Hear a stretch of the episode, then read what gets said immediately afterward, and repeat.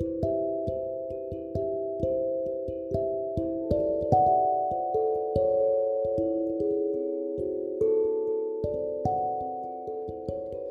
Hola, mi nombre es Gabriela y en este podcast te hablaré del capital contable y su clasificación.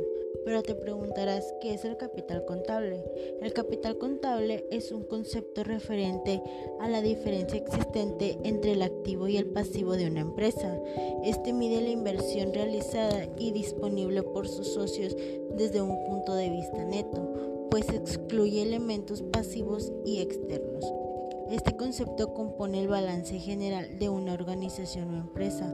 Junto al activo y el pasivo muestra lo que posee por sí misma en un momento determinado. Tiene la característica destacable de servir como un indicador de la salud contable o económica de una empresa. El capital contable se clasifica en contribuido, que es aquel que deviene de los ingresos, propios de un socio de la empresa.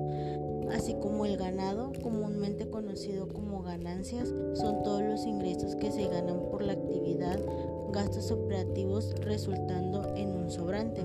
Autorizado es el que se fija en proyecciones por los socios y se obtiene del cálculo total de cada una de las secciones. Suscrito se fija con el fin de llenar los extremos legales que indica que cada socio debe un aporte inicial para la conformación de una sociedad mercantil.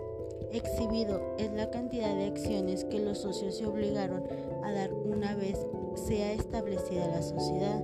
Utilidades es el cálculo al final del cierre económico de una empresa. Donaciones son percepciones que ha obtenido la empresa por concepto de regalías o traspasos de personas u otras organizaciones. Exceso de capital, cifra imaginaria que resulta de las cuentas e inflación. Bueno, con esto doy por terminado el tema y muchas gracias por su atención.